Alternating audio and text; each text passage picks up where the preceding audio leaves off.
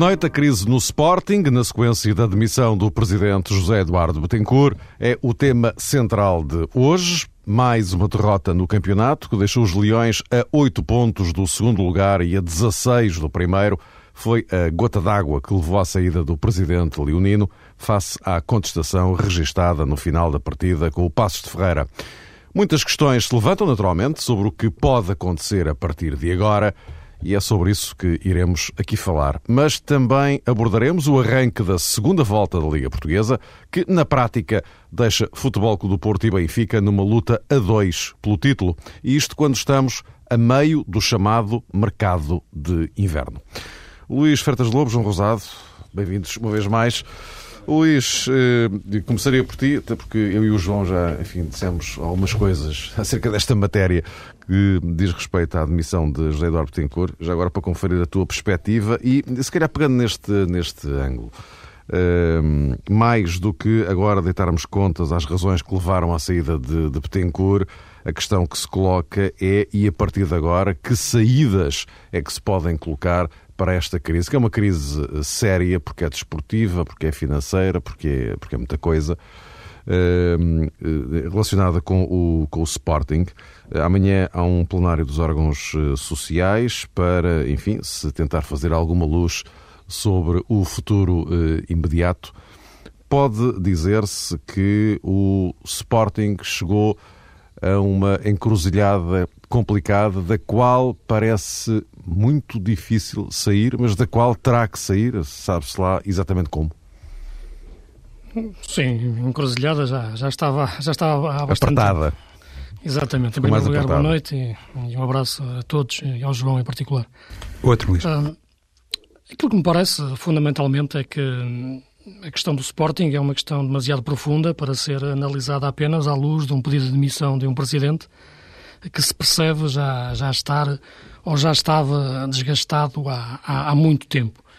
Uh, embora possa esta decisão ser motivada por um resultado desportivo, seja motivada por um impulso pela derrota em casa com o Passo de Ferreira, a verdade é que se sentia, que se pressentia que cada vez mais que este, que este desgaste era, era tremendo. Sentia-se que, que, este desfecho era, era natural. Portanto, não surpreende uh, a saída. Embora, deva dizer, que não faz sentido. Isto é, eu dizer que não surpreende não, não, não quer dizer que, que, que ache razoável ou que faça sentido, sobretudo neste momento e sobretudo depois do que tem sido o Sporting no, nos últimos meses. Porque, como é evidente, eh, depois de existir uma, uma reestruturação ou uma tentativa, um plano financeiro para viabilizar o Sporting como clube grande nos tempos próximos, com a operação de, de, engenharia financeira, que não tem essas bases financeiras e económicas para discutir, mas que estava um plano financeiro aprovado e colocado em prática desde a última Assembleia Geral do, do Sporting, onde, onde, onde, estava inclusive a alienação de património, depois de uma reestruturação do plano desportivo, que contemplou inclusive a contratação de um diretor-geral há coisa de três meses, que entrou em funções no dia 1 de janeiro, uh, José Conceiro, Portanto, havia, dentro do Sporting e patrocinado por este presidente e pelo seu conselho, seu conselho diretivo, exatamente uma, uma, um plano financeiro e um plano desportivo. E, portanto, é esta questão que, que, que, eu coloco fundamentalmente para perceber então como é que tudo isto fica dependente de impulsos. E é isso que, que eu já referia aqui há tempos, e referia quando foi a contratação do, do Zé Conceiro, hum, ou de um diretor-geral, porque não quero pessoalizar a questão, é perceber porquê agora. Eu não questiono, ao contrário do que, do, do que já há algumas opiniões, este organigrama. Eu entendo que é, que é, que é passível de existir dentro de um clube de futebol, da estrutura de um clube de futebol, do seu departamento de futebol, o presidente, como é evidente, depois um, um, diretor desportivo, ou um diretor-geral, como se quiser chamar, um gestor de ativos, e depois uma segunda figura que pode ser quase um vice-diretor desportivo, um diretor mais para o futebol, que esteja mais próximo do balneário. Eu penso que este escalar, esta hierarquização de poderes, de competências e, sobretudo, do perfil das pessoas para exercer, para exercer e ocupar cada cargo faz sentido.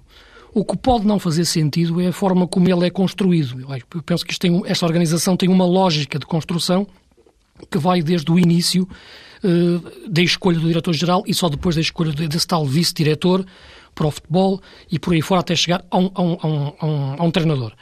Portanto, o que aconteceu no Sporting foi a inversão de toda esta lógica de, de construção. E por isso se percebeu, eh, não se conseguiu perceber bem porquê agora. Mais do que questionar a opção pelo diretor-geral, é perceber porquê é que no, no, início da época se escolheu esta estrutura, esta hierarquia, esta, hierarquia, esta, este organigrama, e porquê é que agora, passado dois, três, quatro meses, decidiu mudar. Independentemente de achar bem ou mal. Fez-se a decisão, fez-se a mudança, e agora, passado três semanas, a pessoa que a patrocinou decide demitir-se. Eh, é evidente que é uma decisão pessoal e há, e há que, que, há, que aceitar e entender, e não sei se existem outros, outros motivos pessoais, existiram com certeza, mas para além disso, parece-me que é sobretudo, e porque acontece depois de uma derrota. Há uma semana atrás estávamos aqui a falar do Sporting e falávamos depois de uma vitória, parecia uma coisa mais pacífica. Uma semana depois, após uma derrota, estamos neste turbilhão. E, portanto, o Sporting continua, na minha leitura, sem perceber os tempos, sem fazer a sua reinvenção enquanto clube grande, perceber que o Sporting de 2010 não pode ser o Sporting dos anos 40, o Sporting dos violinos, não pode ser também o Sporting dos anos 80, não pode ser o Sporting do Presidente João Rocha. Tem que ser um Sporting diferente, um Sporting de 2010, 2011, tem que ser um Sporting que perceba a mudança dos tempos, culturais, sociais, desportivos, a correlação de forças mudou, a estrutura de um clube de futebol mudou, os mercados mudaram e, portanto, parece-me que o Sporting não se conseguiu reinventar dentro de todas estas componentes. E quando se fala no Sporting como um problema financeiro, eu penso que esse problema financeiro é consequência dos erros desportivos. Porque um clube de futebol, por mais operações financeiras que tenha, por mais outras atividades que possa ter de imobiliário ou de, ou de, de empresas que lhe estejam anexadas ou, ou, façam parte, ou façam parte do MSGPS, a verdade é que é sobretudo um clube de futebol. E o Sporting cometeu erros desportivos eh, que levaram a problemas eh, financeiros. Chegado a este ponto, é uma encruzilhada financeira, desportiva, e é, como é evidente, uma encruzilhada que precisa de, de alguém que entenda o clube na sua identidade de raiz e a adapte uh, aos tempos modernos, porque continuo a entender que o Sporting só faz sentido como um clube grande ao nível de, de um Porto ou, ou, de um Benfica. E isso é preciso ser feito neste momento, aprendendo com os erros mais recentes, mas sobretudo tendo em conta aquilo que foram decisões de impulso que levaram o Sporting a esta, a esta, a esta situação. A partir de agora, como é evidente, isso já, já são questões eh, internas, são questões de, de, de, posicionamento das pessoas, das forças vivas do mundo sportinguista, que podem encontrar ou não eh, condições pessoais e condições também estruturais, de financeira, de financiamento, para se candidatarem ao lugar de presidente do Sporting. Mas, eh, ao contrário do que ouvi dizer recentemente, não acho que haja o perigo do, do populismo de, de, aparecer um candidato mais, mais populista, porque 2011 já não, já não é os anos 80, já não é o tempo de, em, em, que foi possível aparecer esse tipo de, de candidatos no, no, Sporting. O futebol mudou e o Sporting também precisa perceber isso. 2010 já não. Isto são SADs neste momento.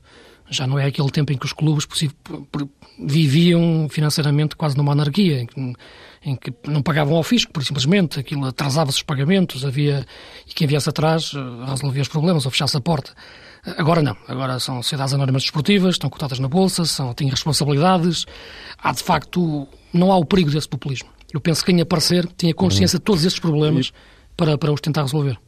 Eh, justamente o, o quem aparecer. O, o João Rosado uh, alertou para uma questão que parece de facto muito pertinente: é que todos nós sabemos que o universo sportinguista está profundamente dividido. Uh, isto é, é, quase, é quase genético no, no, no, no Sporting. E, e, João, seguindo esta, esta linha, uh, aquilo que perguntava é isto: neste quadro em que é quase necessária uma convergência de vontades eh, por aquilo que tem sido o histórico do Sporting a este nível, eh, isto é hum, execuível eh, assim. À partida, a partida parece um bocado difícil. É complicado, não é, Mário? Ah. Mas as pessoas, por aquilo que é possível escutar de vários depoimentos, parece que chegaram a uma plataforma de acordo neste sentido. Muita gente importante no universo do Sporting considera que é tempo de interromper digamos que, um ciclo de dirigentes que estava mais ou menos uh, catalogado com uma determinada filosofia. Mas também aqui, da minha perspectiva, há um certo, um certo equívoco que tem diretamente a ver com a personalidade e a forma de estar de José Eduardo Betancourt.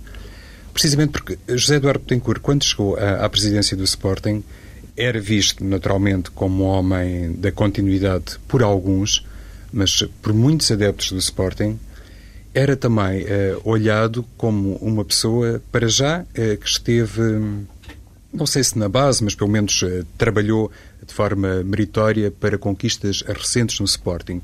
Um homem ligado ao futebol. Mais importante do que isso, um homem ligado a êxitos no futebol. E ele, quando assumiu a presidência, em primeiro lugar, quando assumiu a candidatura e logo nessa altura acabou por, digamos, estabelecer ali um grau zero para todos os outros, porque a partir do momento em que José Eduardo Betancourt disse que sim senhor era candidato e estava disponível para hum, abraçar este grande projeto que era ser presidente do Sporting, todos os outros uh, acabaram por se colocar, uh, quase todos os outros, bem entendido, uh, fora de jogo. E José Eduardo Betancourt chegou à presidência e muita gente tinha a ideia que ele era capaz de respeitar precisamente um passado ligado ao departamento de futebol que visava a reconquistar os adeptos do Sporting. E, e, o discurso que ele teve, uh, pelo menos numa fase inicial, uh, não apenas coincidente com uma altura pré-eleitoral, mas também depois, quando assumiu o poder, foi de um homem capaz de revitalizar paixões, de trazer outra vez os adeptos para Alvalade e de prometer uma equipa ganhadora. E, e não foi por acaso que o presidente como que instaurou uma filosofia que depois foi passando para todos os outros elementos da cadeia hierárquica, em que a palavra de ordem é vamos lutar para ser primeiro, uh, primeiros, para ser campeão, para que o Sporting possa retomar realmente um lugar de destaque no panorama uh, do futebol português. José Eduardo Betancourt prometeu isso, alinhou nesse discurso, fomentou, deu a cara por ele e depois, e há pouco o Luís penso também fazia, digamos que o diagnóstico em torno disso, uh, no capítulo da gestão desportiva cometeram-se realmente erros uh, gritantes. E neste momento é, é, esse, digamos que, o, o grande desafio que se depara ao Sporting. Tem que o universo leonino uh, saber uma coisa. Se as pessoas que lá estão neste momento, concretamente, é, é melhor pôr os nomes às coisas, não é? Uh, concretamente José Coceiro e também Costinha, e também Paulo Sérgio, necessariamente, porque ainda é que eu saiba o treinador do Sporting, e ele já disse numa manifestação, penso eu, que merece algum elogio, que não se vai demitir, saber se estas três pessoas são suficientemente competentes representam realmente a massa cinzenta necessária para que o Sporting possa, ainda nesta segunda metade da temporada, fazer uma gestão desportiva inteligente. Porque isso vai permitir, digamos que, ao próximo presidente ter ali um, uma almofada muito importante. Porque é essa gestão desportiva que representa a única via de saída para o Sporting. É evidente que uh, o passivo do clube é assustador. Mas se existir realmente uma boa gestão do ponto de vista desportivo, se a SAD, lá está, conseguir fazer uh, bons negócios e se o Sporting encontrar aqui realmente um caminho certo do ponto de vista desportivo, depois uh, pode obviamente ter outras fórmulas para negociar os seus empréstimos a longo e médio prazo. E isso é fundamental. E, e eu, basicamente, Mário, quero eh, chegar a esta conclusão, se me permites. O, Sporting só pode recuperar financeiramente se fizer um grande investimento na equipa de futebol. O Sporting só, só consegue novamente uh, atingir um, lugar cimeiro no futebol português se tiver bons jogadores e se tiver do seu lado os adeptos do Sporting. Essa é a única solução para a tal uh, recuperação financeira. O Sporting, como o Benfica, como o Porto, penso eu, não consegue recuperar financeiramente se não tiver realmente uma vertente desportiva que esteja permanentemente manchada de grandes, grandes êxitos. Porque é essa a vocação do Sporting, do Benfica e do Futebol do Porto. Se as pessoas não tiverem, eh, digamos que, este entendimento, aí sim sou obrigado em, em, em concordar com muitos daqueles que dizem que o Sporting gradualmente e com o devido respeito caminha para uma balonização. Ou seja, vai estar muito tempo à espera de êxitos e daqui a 5, 10 anos pode ser hum, tarde demais.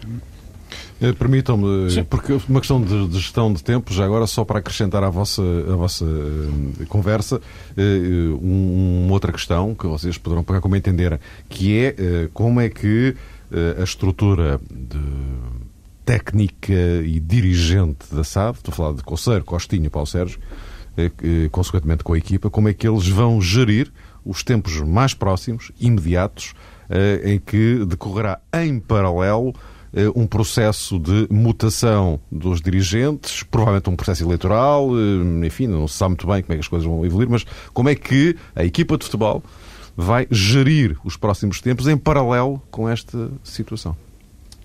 Sim, isso aí são, são, são coisas diferentes. O treinador limita-se a treinar neste momento. O diretor-geral fica mais condicionado, porque, como é evidente, tem que planear não só esta época, como a próxima e as próximas. Portanto, isso aí é, é que é mais difícil de responder e a resposta, a única que eu encontro, é que neste momento deve ficar numa posição de expectativa, à espera que lhe apareça, como é evidente, uma, uma direção com plenos poderes para, para decidir o, o que fazer, porque isto mexe muito com, com dinheiro, como é evidente. Mas deixa-me só pegar em relação à questão que, que, que, o João estava a tocar, que, que é o seguinte: é que de facto é verdade que, que, que se consegue encontrar alguma lógica de, de continuidade eh, nas, nas últimas direções do Sporting. Ou digamos que alguma pacificação nas passagens de uma direção para a outra nos últimos anos. Sobretudo, vamos situar esta, esta, esta, esta, esta chamada linhagem ou dinastia a partir de 95, a altura em que entra, em que entra José, José Roquete, primeiro com Pedro Santana Lopes, é? depois da saída de, de, de Sousa Sintra, e depois uma série de outros presidentes. Agora, eu não os confundo todos uns com os outros. É que parece que neste momento a palavra dinastia parece-me utilizada em termos, em termos abusivos. Eu acho que o Sporting, no tempo de Zé Roquete, no tempo de Dias da Cunha, no tempo de Filipe Soares Franco e no tempo de Betancourt, são coisas diferentes, não é a mesma coisa. Uh, há claramente momentos de mais lucidez, de maior uh, lucidez para investir no futebol, e eu penso que um grande investimento no futebol não é gastar muito dinheiro, é gastar o dinheiro certo. Uma coisa é um grande investimento, outra coisa é um investimento certo. Que o Sporting precisa é de um investimento correto neste momento. Grandes investimentos poderiam ser um risco total. Um clube que está à berma, na berma do precipício não pode dar um passo em frente, tem que, dar, tem que estar no mesmo sítio e investir de uma forma muito cirúrgica e correta para se aguentar e depois sim atacar, atacar o futuro. Agora, parece-me claramente que quando o Sporting foi campeão em 2001, uh, eh, numa altura em que o Tencourt tinha um cargo na, na direção do futebol, uh, era um Sporting diferente.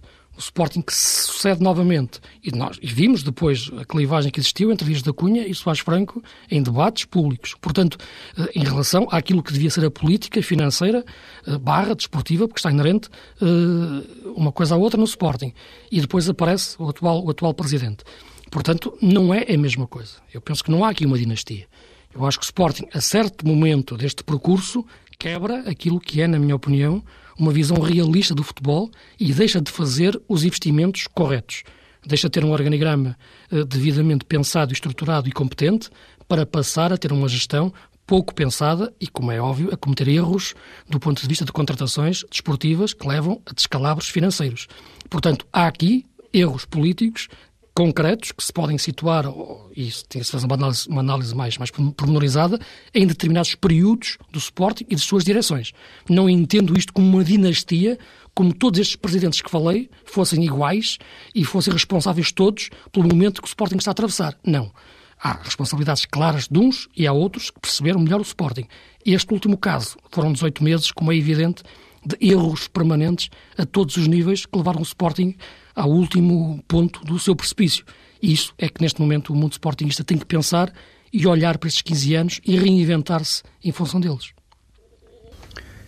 Esta questão que, o Mário eh, colocou a, propósito de, do tipo de reação que a equipa de futebol, ou por outra, qual vai ser, digamos que, o critério escolhido para gerir aquilo que falta fazer uh, na segunda metade da temporada à luz da admissão de, de José Eduardo Tencourt, uh, remete para uma das uh, questões que nos últimos dias marcaram também a atualidade do Sporting. Ou seja, a criação daquele fundo de jogadores pode ser realmente um ponto de partida e penso, inclusivamente, que a escolha de José Coceiro para diretor-geral do Sporting tem muito a ver com com a experiência adquirida por parte de José Coceiro em muitas áreas e, e também nessa.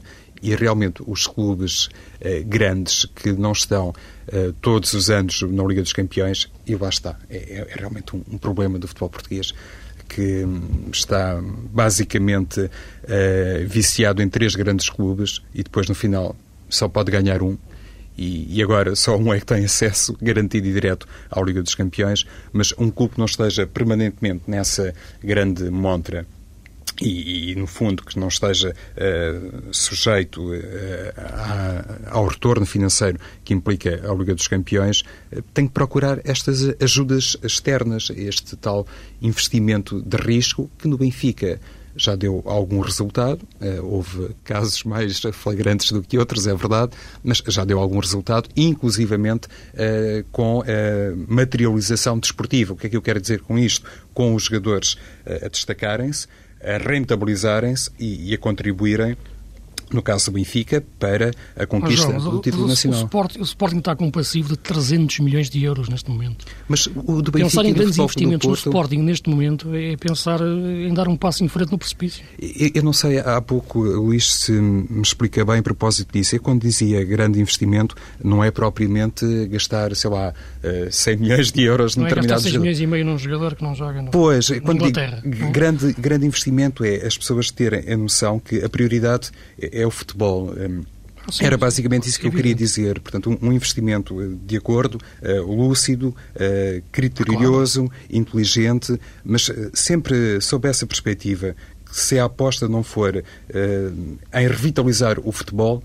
não faz sentido pensar na recuperação uh, Sim, financeira. Sem dúvida, sem dúvida. Basicamente era isso que eu queria dizer. A, a questão do passivo é, é, muito importante, mas isso só por si pode não atrapalhar o futuro do Sporting e concretamente o futuro do, do Sporting enquanto enquanto equipa enquanto equipa desportiva. Sim digo bem enquanto digamos que instituição de caráter puramente futebolístico, olhando para outros exemplos que inclusivamente correm em Inglaterra e correm em Espanha, eh, mesmo os clubes de, de primeiro eh, plano à escala mundial também têm um passivo assustador. E depois, o que é que funciona a seu favor? É a tal gestão desportiva que ano após ano, quando são, digamos que, eh, apurados os resultados anualmente, lhes permite depois ter um, são mercados diferentes a tal uh, solvência financeira são mercados diferentes é? são, são, diferentes Luís não. mas a, a questão no mercado inglês é que se olharmos... a capacidade de gerar receitas é incomparável lá a capacidade de gerar receitas em Portugal no futebol português não? É? o grande problema é esse não se pode eh, comparar mas digo eu Luís que a, a questão não pode ser propriamente olhada eh, penso eu à, à luz de um enorme passivo porque se assim fosse o Benfica, o Porto e o Sporting já tinham fechado portas. Quer dizer, já ninguém emprestava dinheiro a ninguém porque as, as receitas estão, como todos nós sabemos, altamente uh, comprometidas. Mas lá está, o, o Benfica. E, e, atenção que isso até foi reconhecido, penso eu, não, não estar a dizer nenhuma asneira, por uh, algumas personalidades do universo do Sporting. O Benfica, com o fundo dos jogadores, encontrou ali uma estratégia que até deu resultado. E eu era, eh, digamos que, ehm, para concluir apenas eh, este aspecto que tem a ver com a tal rentabilização desportiva que por vezes não se consegue e pode realmente ser um problema para os clubes portugueses. Os jogadores por vezes destacam-se, são transferidos e, e, não há, digamos que, um, um êxito competitivo para assinalar esse percurso e essa evolução. O Benfica, ano passado, foi feliz. Este ano, por exemplo, se calhar não consegue encontrar tantos eh, pontos de felicidade. Ora bem, temos que avançar para o segundo e último tema da nossa agenda. Eh, arranque da segunda volta do eh, campeonato. Penso que um pouco na sequência do que dissemos em relação ao Sporting, começa a tornar-se líquido que eh, vamos ter um, um, um duelo entre o Porto e o Benfica pelo, pelo título. Nesta altura, eu relembro que há oito pontos a separar, a separar o Porto do Benfica e outros oito o Benfica do Sporting. Eh, mas, enfim, o Sporting tem milhentas condicionantes e agora ainda mais esta, uma crise institucional instalada em Alvalade. Eh, e, enfim, o cenário não é nada favorável ao, ao Sporting.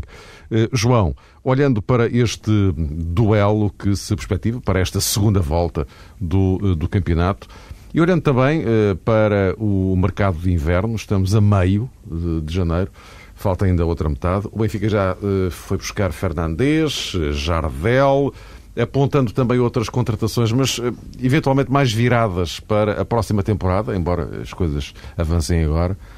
Eh, o, o Porto, eh, nem por isso, olhando para este cenário, Uh, que perspectivas é que, é, que se, é que se podem apontar para aí?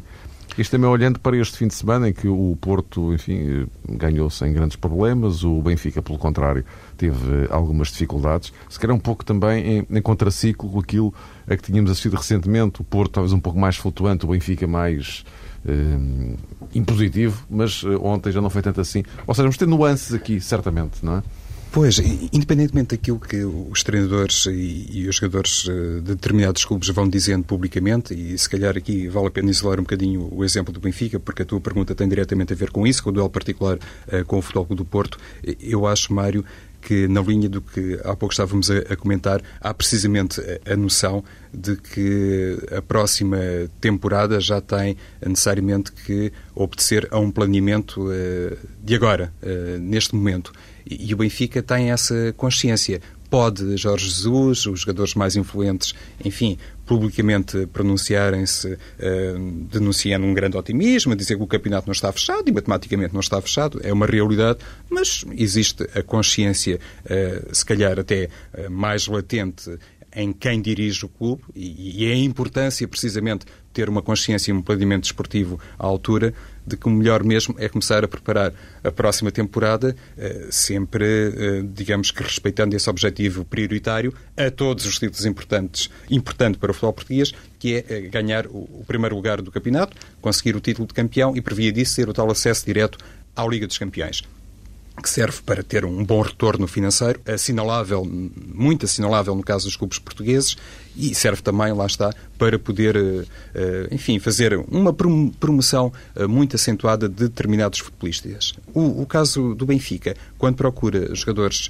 jovens, ao que parece a preço zero ou perto disso, inscreve-se precisamente nessa política de poder uh, rentabilizá-los. Não é uma coisa de agora, nós estamos propriamente a falar de uma grande novidade. Uh, salientaria isso, é que, de facto, uh, as contratações são, penso eu, nesta altura, mais definidas em função precisamente da tal ajuda externa, do tal financiamento externo que aparece como única solução para os clubes que já, eh, como é que se diz, penhoraram as receitas eh, até 2000 e não sei quando.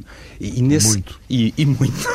e nesse sentido, acho que realmente o Benfica faz bem se conseguir, e, e nesse aspecto temos naturalmente que, que, dar mérito a, a, Jorge Jesus, eh, se conseguir descobrir as chamadas pérolas para que depois o, o Benfica possa também tirar um grande proveito desportivo das mesmas. No caso do Futebol do Porto, Existe, obviamente, mais do que em qualquer outra casa, a consciência que dificilmente o campeonato eh, eh, ficará outra vez entregue ao Benfica. Ou seja, o Porto, neste momento, tem consciência que tem condições ótimas para recuperar o título nacional e pensa, inclusivamente, que as declarações públicas uh, de Jorge Nuno Pinta Costa apontam nesse sentido para manter a, equipa uh, viva, quando faz realmente aquelas declarações que são autênticas, uh, indiretas ou diretas à equipa do Benfica, visa isso, manter acordado o plantel. E, e, não é por acaso, Mário, que muitas vezes, nos últimos tempos, Pinta Costa, por exemplo, se demarca. Ehm, digamos que, de um ataque global ao Benfica neste aspecto por um lado, elogia Jorge Jesus, mas, por outro lado, faz realmente, no plano institucional, crítica acesa e veemente à, à instituição eh, Benfica. Tem a ver com a tal a rivalidade pessoal que eu imagino que ainda se mantenha eh, entre Pinta Costa e Luís Filipe Vieira, mas esta, esta tomada de posição ou, ou estas posições públicas de Pinta Costa visam precisamente isso, dar uh, ao balneário e dar concretamente ao treinador, na minha perspectiva, a ideia que, sim senhor, as coisas estão muito bem encaminhadas, mas convém não dormir uh, descansado à sombra, à espera que os resultados aconteçam só por si. É, é sempre necessário manter algum empenhamento. Luís, e este ombro a ombro, Porto-Benfica para a segunda volta? Neste quadro todo, de um, umas contratações aqui, outras acolhi, outras menos, outras mais? Não, neste momento. Como é que está o andamento da coisa, na tua perspectiva? A pergunta que se faz é a partir de agora o que é que acontece, não é? É, para resumir, basicamente é isso. Logicamente, eh, para o campeonato ganhar mais competitividade, e quando falo de competitividade é aproximação pontual, espera-se uma das duas coisas, ou que o Porto baixe de rendimento, ou que o Benfica suba, suba, suba mais. Portanto, estas duas, estas duas realidades têm que ser um pouco transversais para, para, para, para que os oito pontos se, se, se, se encurtem, sobretudo tendo em conta, porque ainda vai haver um confronto direto, mas são oito pontos que são nove, porque 5-0 é uma diferença muito grande para, para o confronto direto. E neste momento aquilo, aquilo que me parece é que não há indícios de, de que o Porto possa, possa, possa quebrar dessa, de uma forma tão, tão, tão acentuada. Nota-se, no entanto, que a equipa hum, tem alguns processos, como é evidente. Não digo, não digo que existe algum desgaste na equipa, mas é evidente que chegando a esta fase da época, agora com a perspectiva de uma, de uma fase, de um jogo da, da, da Liga Europa muito importante e o clube já percebeu que pode ganhar aquela Liga Europa. Uh, não digo que os outros clubes portugueses também não o possam ganhar, como é evidente, mas o Porto, por estar na Liga Europa desde o início, uh, sente-o sente de forma mais, mais acentuada. Inclusive já há aí uma antecipação não digo estranha, porque é ao abrir dos regulamentos, mas que, que, não me parece a melhor forma. Há tantas coisas que a gente pode copiar do futebol inglês, copiar o, o, o, o é calendário. O Porto, o Porto Nacional que é antecipado algumas semanas. Exatamente, da mesma porque, forma que o Benfica... Porque ia, porque ia cair no meio da, da eliminatória com, com o Sevilha. Sim, o Benfica, para a passada, fez a mesma coisa, antecipando, antecipando um não jogo. Não é novidade. Uh, no, entre... Um jogo em casa, que já é, não recordo contra, é, exato, contra exato. quem foi. Uh. Exato, exato. Acho que, que permitiu exatamente também esta, esta, Os regulamentos permitem isto, mas não, não me parece a coisa competitivamente mais, mais saudável e mais interessante. Uh, agora, nota-se no Benfica melhor futebol em relação àquilo que foram as quatro primeiras jornadas. E já, já aqui eu disse várias vezes, este campeonato tem 30 jornadas, até agora já se já se, já se chegou a, a meio, já chegou na, à, à, segunda volta, já se chegaram 16, eh, e claramente há quatro jornadas que fogem a, a, toda a lógica. São as quatro jornadas, as primeiras quatro jornadas com três derrotas do Benfica. A partir daí, há, na minha opinião, um Benfica mais, mais consciente do que é esta época. Eu penso que o Benfica perdeu muito da preparação na, da pré-época a imaginar Gaetano como extremo esquerdo.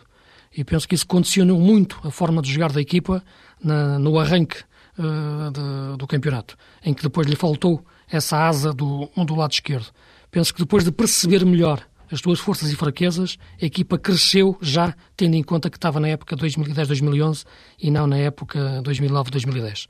E com isso, chega-se a este momento da, da, época com um futebol mais sólido, mais equilibrado, eh, com jogadores redimensionados, com o regresso também de Saviola e Cardoso à melhor forma, com o Ruben Amorim muito importante nos equilíbrios táticos da equipa e, portanto, parece-me que, que, que, o Benfica, neste momento, está consciente perfeitamente das suas capacidades. Agora, vamos ver. Temos na próxima jornada um Beira-Mar Porto interessante para seguir. A equipa Leonardo Jardim é das, das coisas mais interessantes que aconteceram esta época.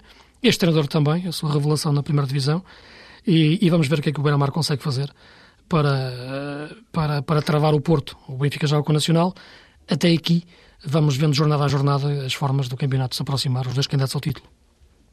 Ponto final então, no jogo jogado desta semana. Voltaremos Luís Freitas Lobo, João Rosado, a encontrar-nos na próxima semana, mas atenção, na segunda-feira já retomaremos o horário normal, entre as 7 e as 8, eh, encerrada a campanha eleitoral. Há eleições no domingo. Segunda-feira estaremos aqui eh, de novo no, no, horário habitual, imediatamente antes da transmissão do eh, Marítimo Sporting. Até para a semana.